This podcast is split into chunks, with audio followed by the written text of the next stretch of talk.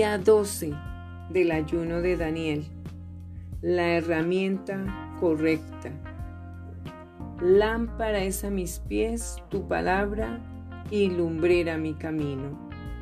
Libro de Salmos capítulo 119 versículo 105.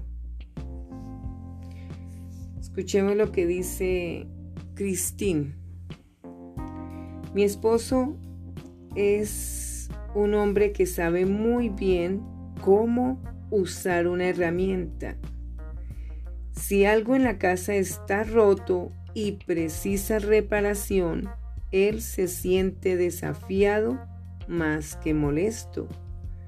De inmediato, deja lo que esté haciendo, sale corriendo para su cueva y revuelve todo un arsenal de dispositivos, artefactos y cachivaches en busca de la herramienta exacta para hacer el trabajo.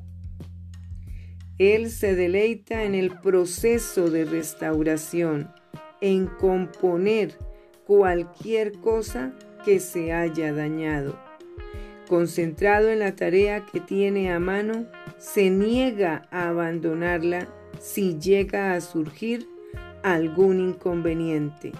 Sin embargo, hay momentos en que emerge del cobertizo de las herramientas sintiéndose frustrado e incompetente porque no pudo hallar lo que necesitaba para finalizar el trabajo.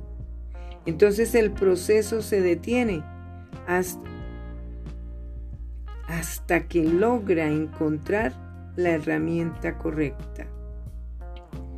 ¿Cómo reaccionas cuando algo en tu vida se rompe y necesita reparación? ¿Los problemas te hacen enojar o eres capaz de enfrentarlos con un sentido de expectativa? Libro de Santiago capítulo 1 versículos 2 al 4 nos muestra de qué manera las pruebas pueden beneficiarnos. Hermanos míos, considérense muy dichosos cuando tengan que enfrentarse con, con diversas pruebas. Pues ya saben que la prueba de su fe produce constancia y la constancia debe llevar a feliz término la obra para que sean perfectos e íntegros sin que les falte nada. Cuando las luchas se interponen en nuestro camino, nunca carecemos de la herramienta correcta para el trabajo. Tenemos un instrumento multipropósito, la palabra de Dios, que es capaz de guiarnos en cada tarea de reparación que realicemos. La Biblia es tanto una lámpara como una luz, lo que significa que brilla fuertemente en nuestras circunstancias e ilumina los pasos que debemos dar. Si abrazamos esta poderosa herramienta que Dios nos ha dado, sentiremos paz y esperanza aún en medio de los desafíos más duros de la vida. Esto se debe a que según las palabras de mi habilidoso esposo, tener la herramienta adecuada es determinante. Escuchemos el testimonio del pastor de Mercaldo. Cuando Christine nos contó sobre la idea del ayuno de Daniel, me pregunté de qué forma podría beneficiarnos como iglesia e individuos. Bueno, debo decir que quedé gratamente sorprendido.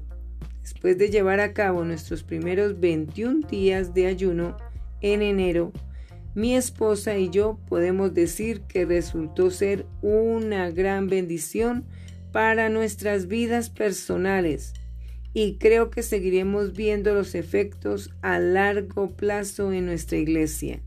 Es increíble lo enfocado que puedes volverte durante un ayuno.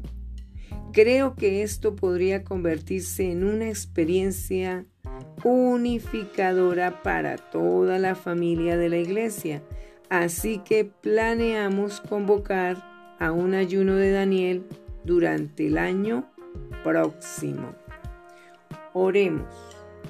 Señor Dios, tu poderosa palabra tiene las respuestas para cada problema o situación que enfrento en mi vida. Ayúdame a disciplinarme para leerla a diario. Quiero saturar mi mente de tu verdad para ser fuerte en ti. Vamos a escuchar la palabra de Dios en el libro de Santiago, capítulo 1. Santiago, siervo de Dios y del Señor Jesucristo, a las doce tribus que están en la dispersión. Salud. La sabiduría que viene de Dios. Hermanos míos, tened por sumo gozo cuando os halléis en diversas pruebas, sabiendo que la prueba de vuestra fe produce paciencia, mas tenga la paciencia su obra completa, para que seáis perfectos y cabales sin que os falte cosa alguna. Y si alguno de vosotros tiene falta de sabiduría, pídala a Dios el cual da a todos abundantemente y sin reproche, y le será dada. Pero pida con fe, no dudando nada, porque el que duda es semejante a la onda del mar que es arrastrada por el viento y echada de una parte a otra. No piense, pues, quien tal haga que recibirá cosa alguna del Señor el hombre de doble ánimo es inconstante en todos sus caminos.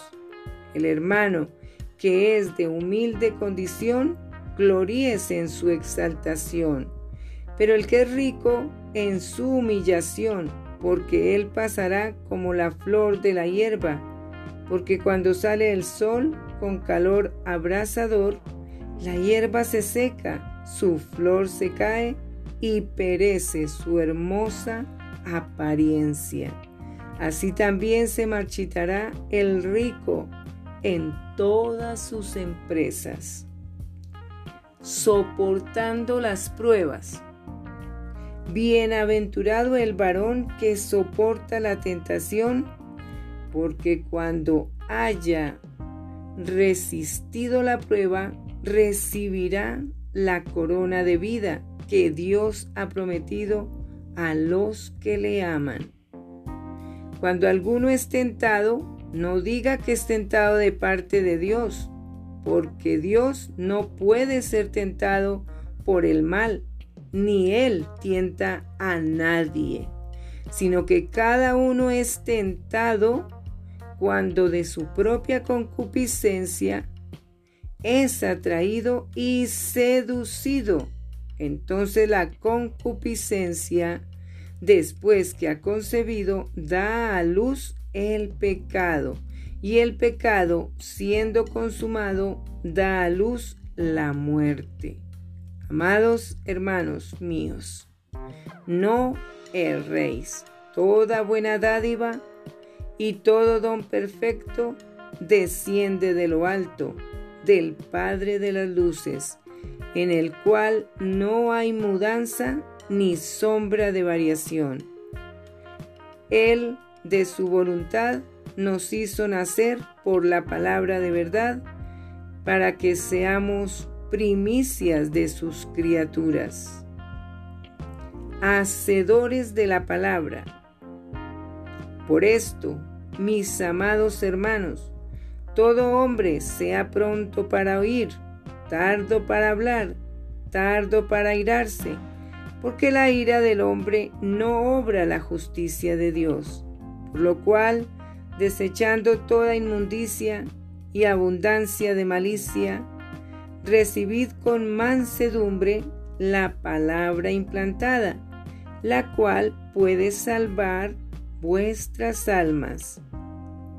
Pero sed hacedores de la palabra y no tan solamente oidores, engañándoos a vosotros mismos. Porque si alguno es oidor de la palabra, pero no hacedor de ella, este es semejante al hombre que considera en un espejo su rostro natural, porque él se considera a sí mismo y se va y luego olvida cómo era. Mas el que mira atentamente en la perfecta ley, la de la libertad, y persevera en ella, no siendo oidor olvidadizo, sino hacedor de la obra, éste será bienaventurado en lo que hace. Si alguno se cree religioso entre vosotros y no refrena su lengua, sino que engaña su corazón, la religión del tal es vana. La religión pura y sin mácula delante de Dios, el Padre, es esta. Visitar a los huérfanos y a las viudas en sus tribulaciones y guardarse sin mancha del mundo.